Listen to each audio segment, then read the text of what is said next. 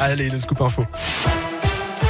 Et à la une de l'actu, la réclusion criminelle à perpétuité contre Nordal Lelandais. C'est ce qu'a requis euh, ce matin l'avocat général devant les assises de l'Isère à Grenoble. Il a réclamé également 22 ans de sûreté à l'encontre du meurtrier présumé de la petite Maëlys, jugé également pour des agressions sexuelles sur deux petites cousines. Je vous demande de le déclarer grand criminel, grand prédateur, coupable des faits. Voilà ce qu'a dit l'avocat général. L'audience a repris cet après-midi avec notamment la plaidoirie de la défense avant le verdict attendu demain. Dans la région également, les enquêteurs sont tout près de résoudre l'énigme de la tuerie de Chevaline en Haute-Savoie. C'est ce que dit la procureure de la République d'Annecy dans une interview à la Tribune de Genève. Le 5 septembre 2012, trois membres d'une même famille britannique et un cycliste savoyard avaient été retrouvés morts, tués de plusieurs balles dans la tête dans leur voiture sur une route de montagne près de Chevaline sur les hauteurs du lac d'Annecy. Dans le reste de l'actu, une bonne nouvelle. Dans l'un, un homme de 38 ans porté disparu a finalement été retrouvé. Il était parti de Rérieux ce matin vers 5h30.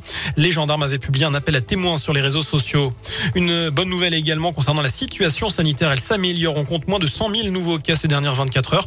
C'est le niveau le plus bas depuis le 24 décembre.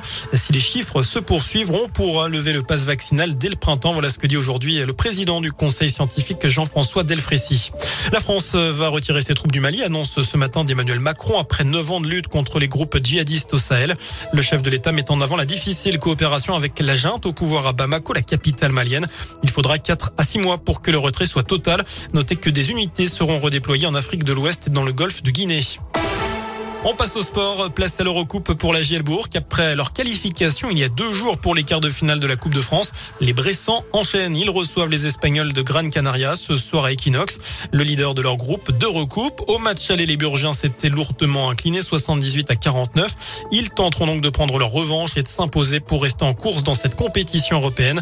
Hugo Benitez, le meneur Bressan, est au micro radioscope de Didier Berthet. C'est plus facile d'aborder le match quand on va sur deux victoires. Après, on a déjà gagné deux matchs d'affilée on, est, on a complètement sombre après. Donc euh, ça mieux de rester concentré. On sait que c'est un match important pour l'Eurocup et on a joué en championnat, on a joué en Coupe de France. Maintenant, on bascule sur l'Eurocup. On joue trois championnats différents, on va dire, en, trois matchs. Donc euh, c'est important de, rester focus et l'objectif c'est le même, c'est de gagner. Je pense que tout est possible. On a prouvé que quand on joue en équipe, euh, on joue ensemble, qu'on communique, on peut battre, je pense, n'importe qui mais on peut perdre aussi contre n'importe qui. C'est notre gros problème depuis le début de l'année, mais euh, on aura à cœur de rectifier le tir euh, par rapport au, match aller. Voilà, JL Gran Canaria, coup d'envoi du match euh, ce soir à 20h. Et puis journée blanche pour l'équipe de France au JO de Pékin. Les Bleus ont terminé en cinquième position sur le relais masculin combiné nordique. On attend des médailles demain, avec notamment les deux dernières épreuves de biathlon, les masses start féminines et masculines.